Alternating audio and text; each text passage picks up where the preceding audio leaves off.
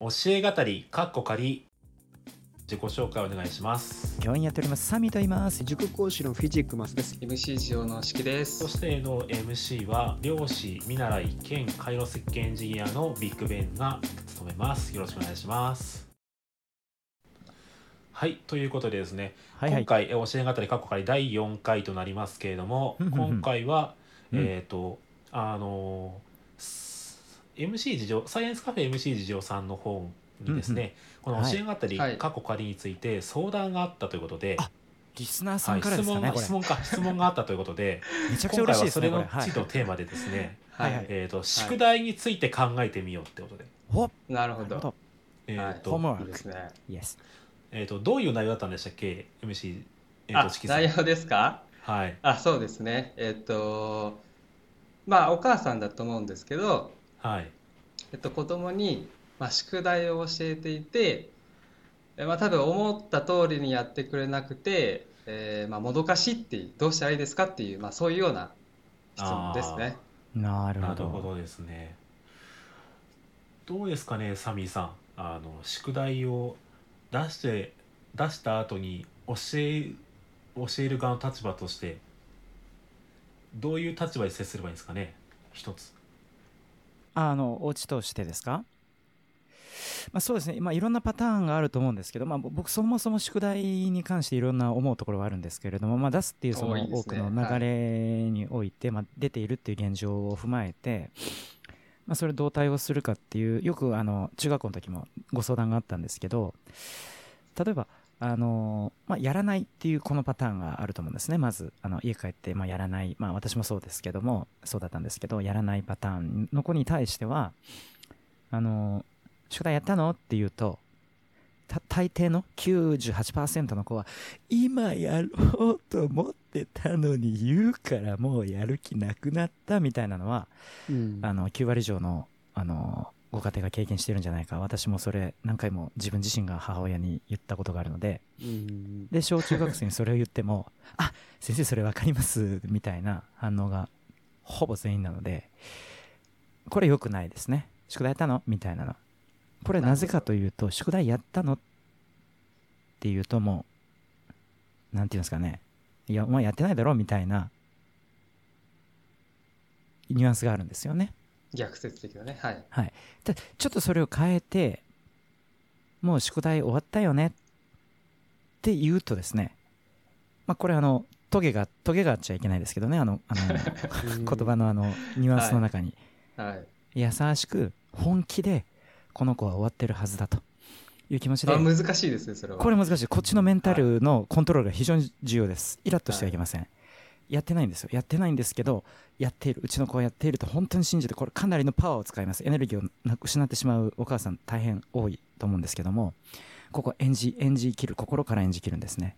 宿題もう終わったよねっていうことによって終わった。うちの子はきちんとやっている。あなたはちゃんとやる子だよねっていう気持ちを表すんですね。そうすると言われた方は終わったのって言われるよりもちょっとあの気持ちはそんなに悪くはないですね。まあ多少悪いと思いますけど。うーんそしたら「うんまだ」っていう可能性があります。あの今やろうと思ったのにっていう可能性よりもうんまだかなみたいな風に行く方あの可能性の方がちょっと大きくなるわけですね。言いあ方反発ではなくてとりあええず素直な回答を開くわ返けですね答が返答がこれでコミュニケーション成立ですよね。一応突っぱねられない。でちょっとこう扉を開いている状態ああそっかまだなんだねとかって言ってあげてどっか難しいところとかあるの、とか相談に乗るパターンですね、そうすると一回開いた扉オープンした扉は閉じ,、ま、閉じにくいですからね。一回開いちゃってますから。これ心理学で言ったらあの、うん何でしたっけ？フットインザドアっていうんですかね。あーはいはいはいはい。ちょっともう足を突っ込んでありますから、閉じられない状態ですよ。うーんって言ったら、まあ、嘘でもここがちょっと難しい算数がちょっと難しくてとか言うかもしれない。もうここまで言ったらあのだいぶ開いてますから。そっかじゃあお母さんと一緒にやる？とか。さすがに中学生には言えないですけど。あたただ例えば中学生だったらあわかんないよね。とか言って私もわかんないしちょっと一緒にちょっと懐かしいしやってみるかなお母さんわかんないかもしれないけどとか言って。逆に教えてみたいな風でもいいのかもしれないですね。小学生だったらまあじゃあ一緒にやろうかみたいな感じでやったら、まあコミュニケーションもできますしやりますよね。最初やってくれると。のあの突っぱねられるよりはイライラしない。でも最初のその声かけもう終わったよねとかかなりあの力はいるはずですけどまあ、あのその後の自分のイライラと天秤にかけていただいてそこでこっちはぐっと我慢そして。こを乗り越えてもらうと。はい、でもどっちがいいかはあの一人一人違うかなと思うんですけど。一回やってみてもいいのかなっていうのは思いますね。100%ではないですけど。あこれ非常に具体的なケーススタディでしたね今ね。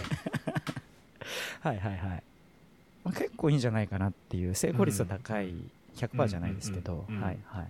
打率は高そうですよね。打率は高いですけどね。ただ打率とかちょっとでも思うとそれ伝わりますので表情に出てああなるほどね。本当に。打心打算はダメ的な感じが打算は見えちゃダメだってことですね。はい、先月の配信の最後に褒めるとか認めるとかあったんですけど打算で褒めちゃったらこいつなんやねんって思われちゃうので本当に心から、っていうのがあの僕の経験上。昔打算でやってた時があるんですよあ経験上っていうことは、えっと、生徒さんにってことですか？そう。そうたくさんのわ若かりし頃は褒めてコントロールしてやろうとかですね、はい、思って最初そう褒めるとか認めるを学んでたんですけど、褒めてコントロールしてやれよということがもうバレてたってことですね。バレますあれは。でも本当に心から思って本当にあのー細かいところ少しでもこういいなと思ったらもう本気で思うというふうにすると、まあ、嫌な気はしないかなと思います、これこれよくわかんないんですけど、はい。はい、俳優になりきると。まあそうですね。本当心から、まあ、我が子なんではい。あのそういう気持ちでちょっと私子供いないもんですからそこら辺どうですかね、あのフィジコマスさんん的に、はい、ご家庭では。はい、うーんと、まあ、宿題に関しては、まあ、結構、まあ、いろいろ考え方があると思うんですけども、もし宿題をやらせなくちゃいけないんだなっていうふうな、まあ、保護者さんであれば、うーん、まあ、もしそれでしかも時間があったら、うーん、子供と一緒にやってあげるだとかっていうのもいいのかな時間は大事ですね私はうん。うん、結局多分そういうのって時間をかけなくちゃいけないのかなと思って、あのある程度は、で時間かけずにどうにかしてやろうとかってなっていくあとー。どんどんどんどんうん、うん、ダメな方向に行っちゃうっていうのはあれだけどもうまいこといかなかったりして結構そういう、まあ、で例えば一緒にそれ何年生のくらいの子か分かんないですけどうちはまだちっちゃいので、一緒にやるにしてもちょっとじゃあ勝負してあのどっちが早く計算できるか勝負してみようかなとか、えーまあそれでも10分くらいだと思うんですけど、多分宿題って言っても1時間くらい出すような問題多分ないと思うんですね。でじゃあその10分をどう考えるかでその10分を、うん、もう本当に無駄だからいや勝手にやってほしいっていうふうに思うのかあまあ、自分の子供がなんか少しでも、えーとまあ、これを宿題を通して例えば継続的に努力できるようになってほしいっていうふうなものを10分投資できるか、ーこの10自分自身が分間をどう捉えるかってことですねどう捉えるかっていうのでその10分だけでもどうにか一緒に、まあ、それこそ本当に子供とのコミュニケーションも取れますしなんかそこで、まあ、自分自身が、まあ、学ぶことも多分あると思うんですね。こうやって教えるとまあいいのかなだとか、まあ、それはあれかな。うん。でも、うんまあ、その捉え方って結構大事なのかな。その 10, 10分、まあ、やり取りコミュニケーションも楽しみながらこういろいろやるっていうそうですね。そういうふうにやってみるのもいいのかなと思う。私自身はそうやって、あの時間、あの時間がっていうか、えー夕方くらいに家にいるときは、そういうふうにして、はい、やってますね。その10分がああーちょっとなとか思っちゃうんですよね、うんでもその10そうですよね、分きっと。だかだけだからっうんて捉えるっていう、そうですね。うんそうまあ、忙しいやっぱご家庭とかたくさんあると思うんですけども、やっぱり子供お子さんとの、うん、10分その10分の、まあ、捉え方っていうことでちょっと考え方変えてみるのもいいのかなとは思いましたね。確かにそうですね。その5分10分で良好になれば、うん。うん。ゲームやってないのとか言わなくてもそうですね。まあ、ゲームやめようかって言ったらうんちょっともうちょっとやったらあとキリのいいとこでいいとか言ってんじゃああとうん。そこまでねとか言ってなるかもしれないですよね。うん。ああなるほどね。寄り添っていくっていう感じかな。っなんか僕は基本的に宿題ってあの子供できないもんだと思ってるんですよね。うんうんうん。基本的なスタンスとして。自分自身でそう簡単にできるもんじゃないと。うん。だからもう少し、えーとまあ、工夫してあげなくちゃできないと思ってるので、うん。うん、だそのスタンスって結構大事かなもうできるよ絶対できるもんだと思って接するとだんだんイライラしちゃうんですけども、うんうんうん。ああでも、まあ、そもそもできないからじゃあどういうふうにしてあげようかなっていうふうに考えるだけでも、まあ、イライラとかももしかしたら収まるかな。ううん。んでそとそこら辺の考え方かなと。いやもう今聞いててかなり衝撃を受けたんですけどはい、はい。フィジクマスさんがそこの境地に至るまでにはななぜそういうふうな思いに至ったのか。いや今ちょっと思ったのは私低学年とかあんまりあの、はい。受け持ったことがないのでその低学年の親に対して多分1年生の先生方は宿題はこうしてくださいねとか細かに最初説明されてるんじゃないかなと思うんですけどそそれはこうなんかどっかから言われたのかそれとも塾講師の経験からなのかそれとも、うんえーななんだろう。自分自自身自然と自分自身で、はい、意識が高いからうん。そういうことをこううん。気づいて考えていったのかっていう、確かに。それは塾これでも塾講師は大きかったかなってありますね。で自分が出す、はい宿題出す側になって結局、あの私あこれでもあんまり触れない方がいいかもしれないけども、うんうんうん。私はあんまり宿題をあの出したくない派なんですけどもあわの無駄無駄に出すんだったら。ちゃんはいはい。とその子その子に合った課題だったらまあいいんですけども、うんうんうん。まあとりあえずそれを置いといてやっぱり、うん、塾で、えーどうしてもやっぱり宿題出し出さないとクレームが来るだとかもあったりするんですよそういうのって。あります、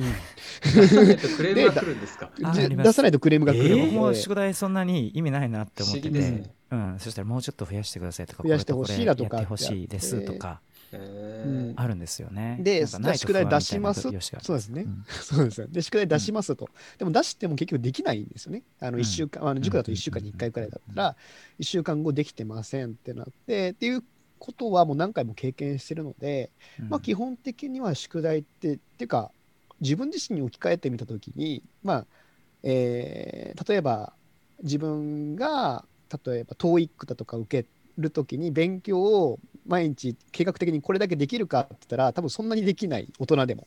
宿題でも、宿題出されてもそんなに簡単にはまあ手つかないしっていうのを考えていけば子供はもっとできないんだな、えー基本的にできないもんだななんだなっていうのはうんその時にまあ分かったかな。なるほどなるほうん。えっと、ちょっと話戻るんですけど多分どうんうん。これはフィジさっきフィジクマスさんもサミーさんもあの同意された宿題を出さないとクレームが来るっていう話。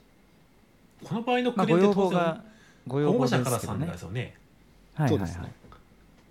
うん。保護者からクレームがないと、あクレ保護者からうん。宿題がこ子供に宿題が出てないとクレームが来る。うん。うん。これは多分あのうん。バックボーンをす読み解くとおそらく子供が何かしらアウトプットを出してほしいって親のあれなんですよね。うん。多分ね。そ目に見えるまあアウトプットが家で多分ないと、あの、うん。あはいどうぞどうぞ。確かに。いや、多分です。これ予測ですけども、まあ、はい塾に来てるときは、もちろん学校にいるときは勉強してるかもしれないけど、うん家だとゲームばっかりしてて、でそれを見てうん不安になるんじゃないかな。で、何か宿題っていうふうなものをやってる姿を見ると安心するのかなと。っていうのあがーしあるかなと、おそらく。そうか宿題をやってる姿を見ると安心するうんうん、本当にそれが身につくのかっていうのはとりあえず置いといて多分結構そういうもしクレームをするっていう人の、まあ、気持ちというか、まあ、よ予測するとおそらくそういうところが大きいのかな。これあれですよね。あなんうん。あどうぞどうぞ。はい、あいいえ大丈夫です。あすいません。これあれですよね。なんかこう日本今のコロナじゃないですけどうん。日本の安全よりも安心を取るみたいなね。はい。精神的な安定を取るみたいなね うん、それはある。そそういうなんかまあ方向にもつないがい意味でも悪い意味でもその日本の今までのその良さそう。かもしれないですよね。うん。うん。他の国がどうとかわかんないけど他の国だと結構あのだ学校の中の勉強でやってしまう感は僕はなんとなくある気がするからイメージですけど。他の国はどうなの？宿題たくさん取るのかな？ちょっとそれは分からないですけどやっぱ宿題の本来あるべき姿っていうのは僕分かんないですけど2つあると思ってやっぱりその低学年とか小学校段階ではその家でも、まあ、何らか本を読んだりとか学習したりとかっていや大人になっても大事じゃないですか。例えばビッグメイさんなんかね漁師をされながらいろんなことを勉強されてますよね家とか。でも。はい。いやそのサイエンスカフェに集る人たちってみんなそういう方だと思うんですよ。自分でやりたいことうん課題を見つけて。探求して楽しんで学んでいる。はい。だからそういう習慣をつける上で、まあそ、れがまあ100歩譲ってゲームでもまあいいっちゃいいと思うんですけどそれがただただやらされているそのゲームに飲み込まれていてはいけないと思うんですけど自分で何かを発見してこれに追求してやるっていうのの習慣を身につけるっていう意味でのその宿題その知識技能とか思考力判断力表現力を身につけるっていう要素よりも家で学習学びに向かう姿勢を作る学校という機関がなくなったとしても、まあ、それが職場になるのか社会地域社会になるのかわからないですけど、うんそういう学びの姿勢の土台を身につけるのが僕宿題、えーだと思うんですよね。でもう一個の意味合いとしては何だったか今話してる間に忘れましたね。忘れてしまった。うん何の話っていうかよく分からなかったですけど、まあまあいやいやいやそういった意味での宿題は必要かな。何の話でしたっけこれ？宿題ですね。えうんー宿題を出す意義じゃない出す側の、うんうんあ、じゃあ側宿題のあるべき姿。宿題のあるべき姿ですね。はい、うん今回のサミさんのお話だとね。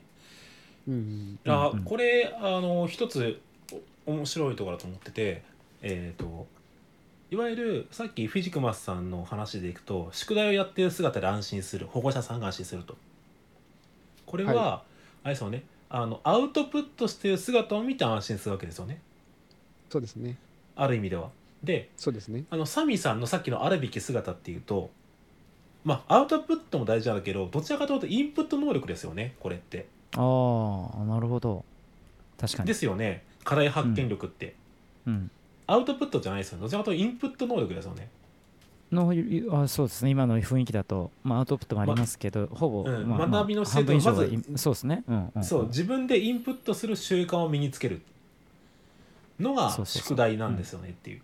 またはその学校、まあ、小学校じゃないですけど中学校とかの理科でうん。ちょっと習うじゃないですか。それを発展的に、あのいろいろ調べたりとか、まあ、そういうイメージがあるかもしれない、あああアウトプットというのはは、まあ、たさらに言うとインプットアウトプットの PDCA サイクルみたいな感じですよね。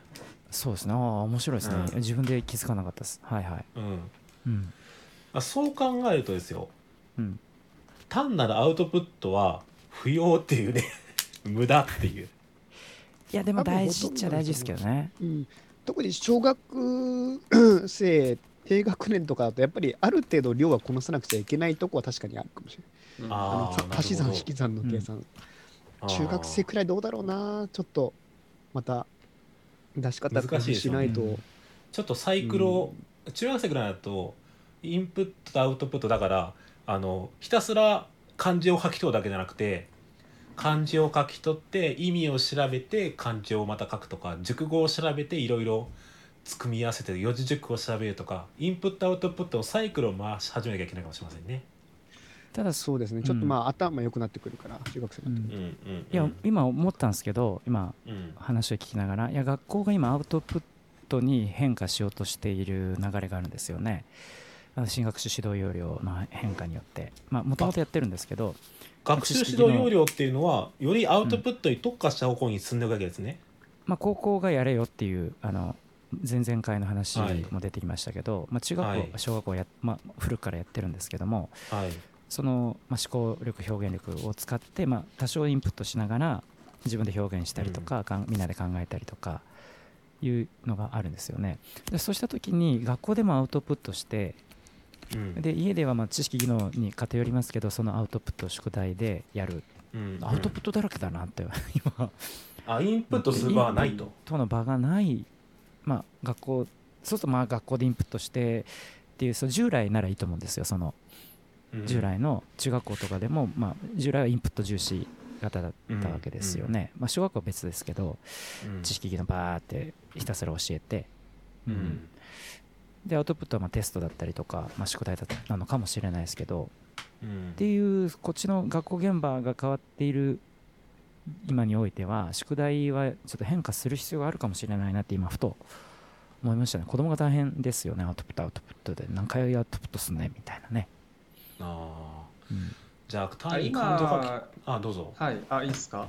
今言われてるアウトプットっていうのは、うん。あなんだろう答えの決まってるもののアウトプットってことなんですか？2つありますね確かに。うん。そうですよね。うん。それだいぶ違うかなって思ったんですよね。はいはいはい。足し算とかの答えの分かってるものを解くのを、まあ、そのアウトプットっていうのか それかもうなんか理科のねその自由研究みたいに、まあ、答えの定まってないものをやることをアウトプットっていうのか、うんうんまうんあ、新しい学習指導要領と後者なのかなって思ってるんですよね。まあ教科によりますけどねあまあ教科によりますけどね。そういうのを、まあえーアウトプットできる人を育てていきたいってことですよね。まあそうですよねあの社会に出て社会を作っていくっていう意味ではまあ、両方はまあうん。大事だと思うんですけど、バランスですねこれまた。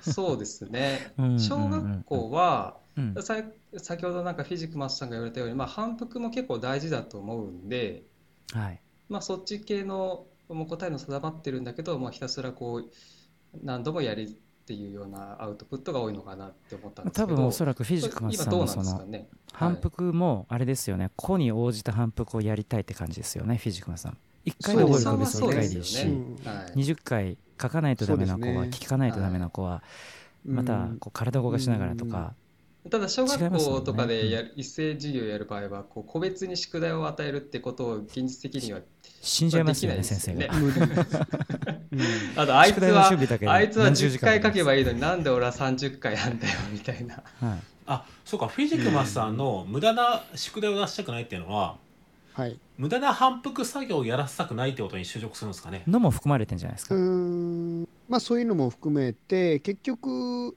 その子に合った宿題が出されてないっていうの結構もう本当にそれこそ無駄だなと思って。ここ別にやんなくてもいい。あまあちょっと小学生とかになってくると話が違いますけども中学、まあ、特に私は高校生教えてるので高校生に私は宿題出してないんですよね実は。あのあなぜかって言ったら、それが時間的に難しいからで、で、まあ一応個々に対応できるものは対応してますし、課題っていう形では出してますけども、えーこの子がやるべきことじゃないものをやるだとか、あとは結構やっぱり受験生になってくると、自分自身も勉強するんですね。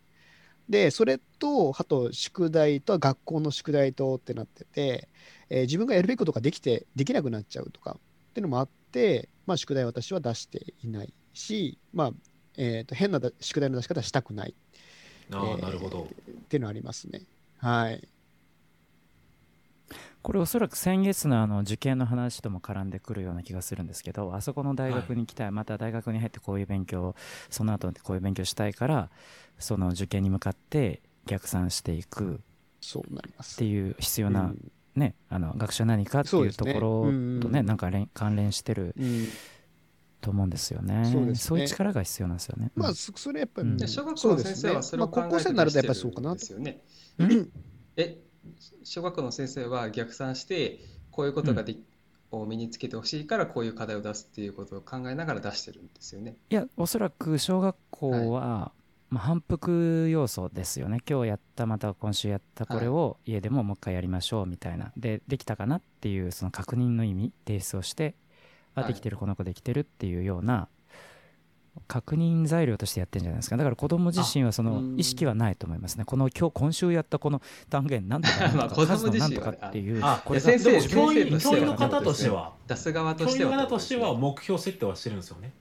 まあししなきゃ出さないと思うのでそれはねまあ、無意識っていうかその軽い気持ちかもしれないけど持ってると思います。で今ちょっとそういうなんでその話をしたかっていうとあの、ね、ちょっと有名になったあの麹町中の工藤先生っていう本、ね、校長先生も違う高校あの学校行かれましたけどあの宿題を廃止した定期テストを廃止したっていううん。中学校の校長先生結構有名なんですけどいらっしゃるんですけどであの人はあのあの方はあの定期テストじゃなくて単元テストにするとだからもっと細かなテストにすると単元ごとに一単元終わったらテスト一単元終わったらだだから各教科の連携も取らないとテストだらけになっちゃうんで多分そこもうまくやられてると思うんですけどうん。で単元テストにする代わりに宿題をなくすとでも単元テストこの一単元が終わったかなっていうのを自分自身子供自身がねあのやるためにそそのて単元テストであの点数を取るために自分から必要な勉強をすると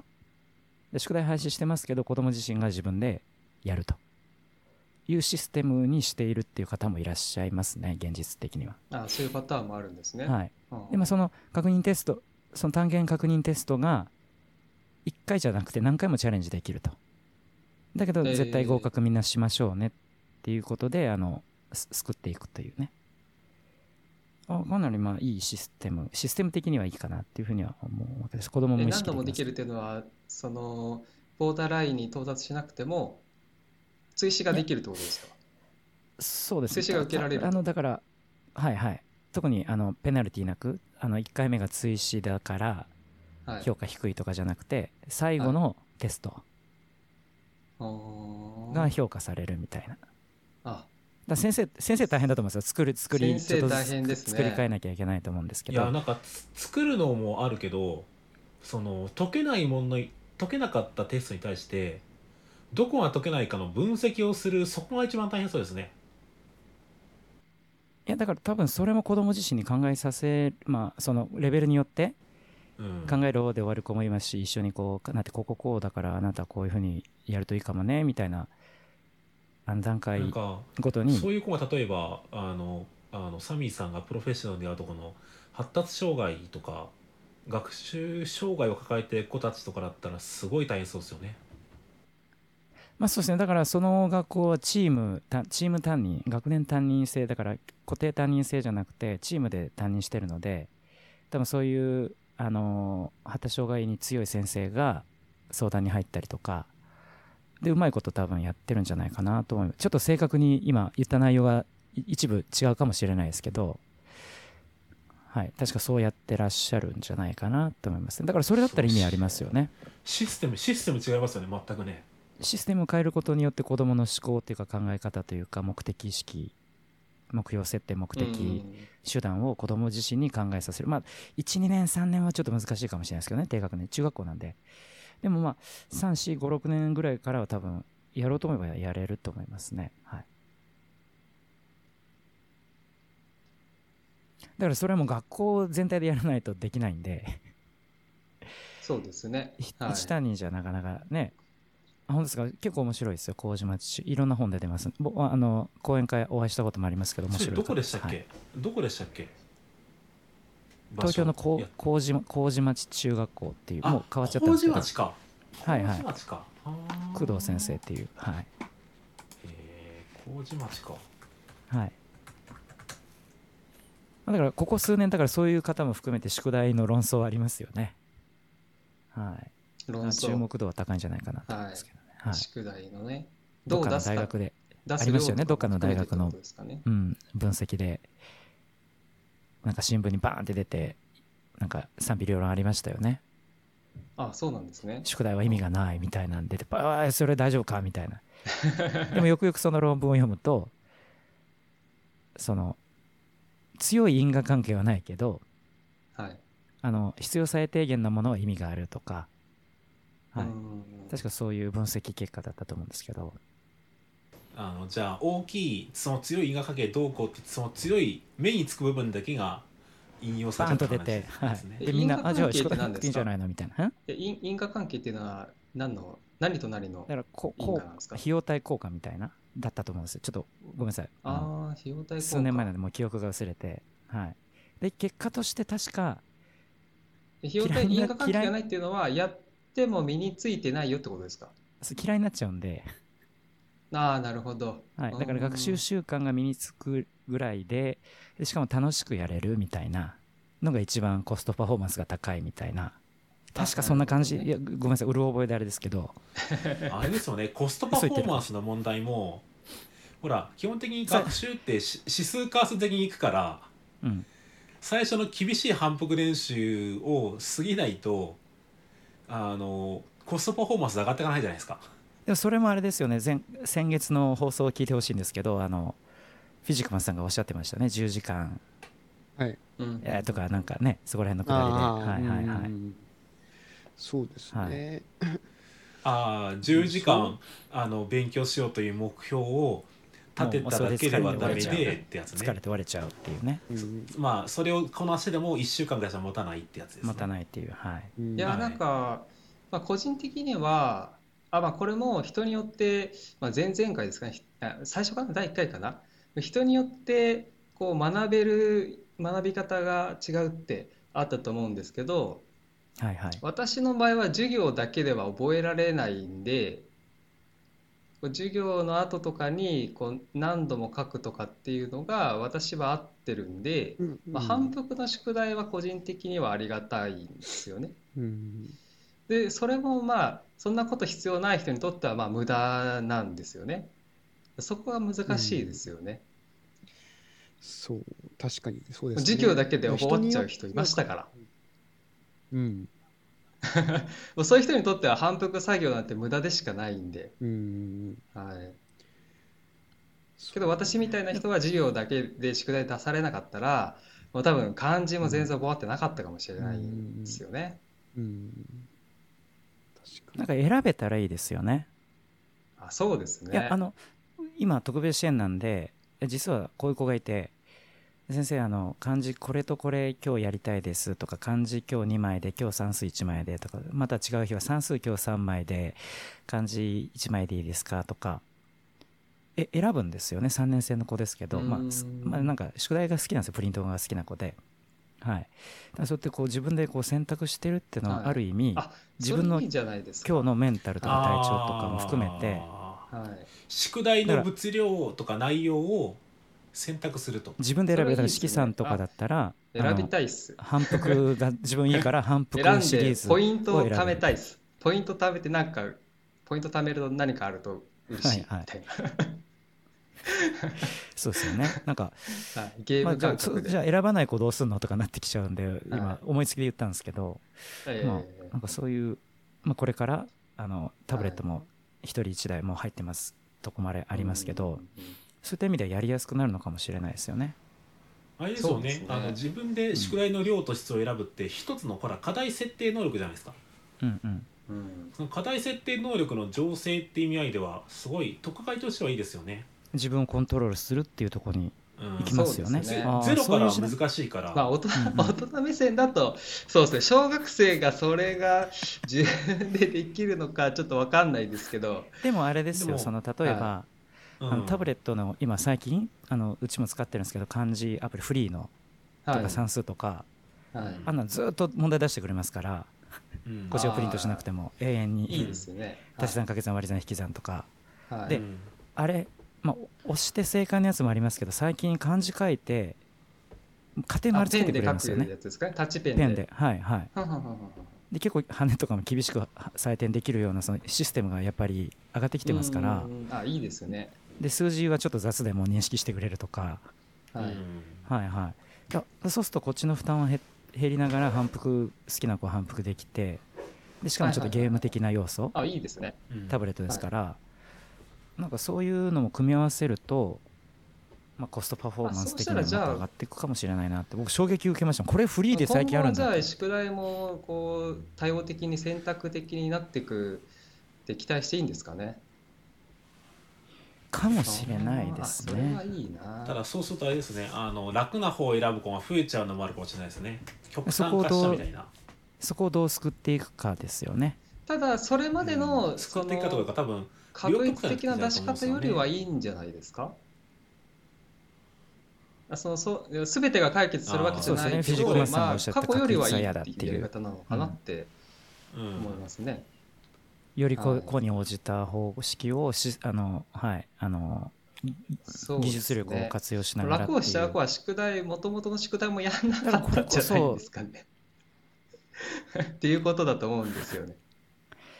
これこそその塾塾さんの方のはい。技術力がこれから役に立つかもしれないですね。それとの連携うん。学校との、うん。だから学校ってそういうそのデータベースないのででも塾ってそれぞれたうん例えばスタディサプリとかさんとかね、うん。いろいろあるじゃないですか。すね。一部学校はい。それと連携してるんですよ、普通のなんとか私立とか岡崎とかなんかあるんですけど、そうやって連携しながらうん、うん。うんなんかやってたら子に応じた宿題。そうですね。だからまあそういう技術的に時間的に短縮できるところは短縮してでも私は最終的にやっぱり思うのは、人教育って結局結局あのじゃあもうシステムで全部どうなどうにかなるかあったら絶対ならないので、まあ一人一人にどれだけうまいこと時間かけてあげられるかなっていうのが大事かなと。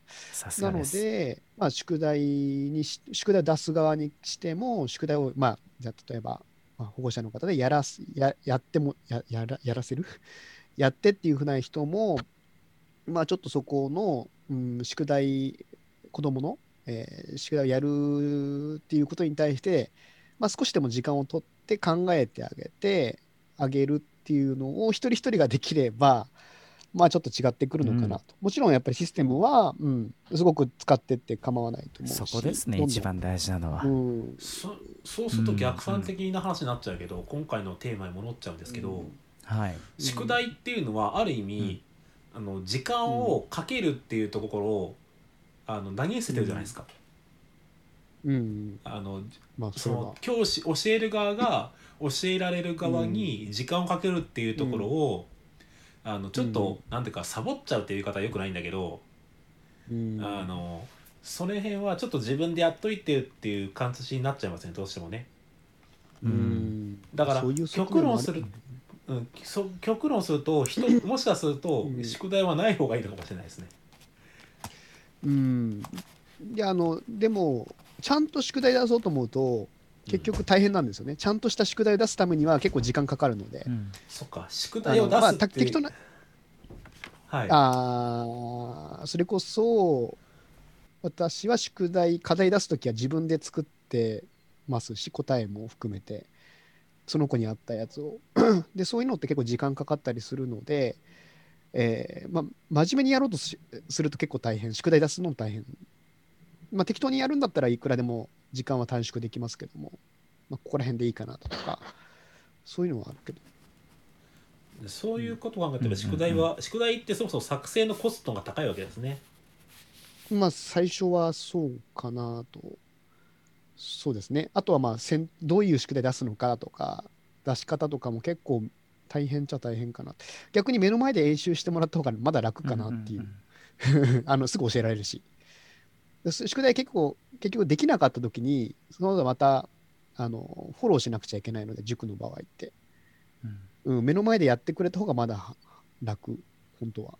うんでもそれをそうじゃなくって宿題あのちょっと時間増やしあの勉強の時間を増やしてほしいからじゃあここは宿題ねっていうのでまた別なことをその宿題でやるべきだった演習の時間を、まあ、教える時間に当てられるっていうのはまあ塾としてはそういう感じでじ短い時間なので、まあ、学校とはまた違ってくるかな。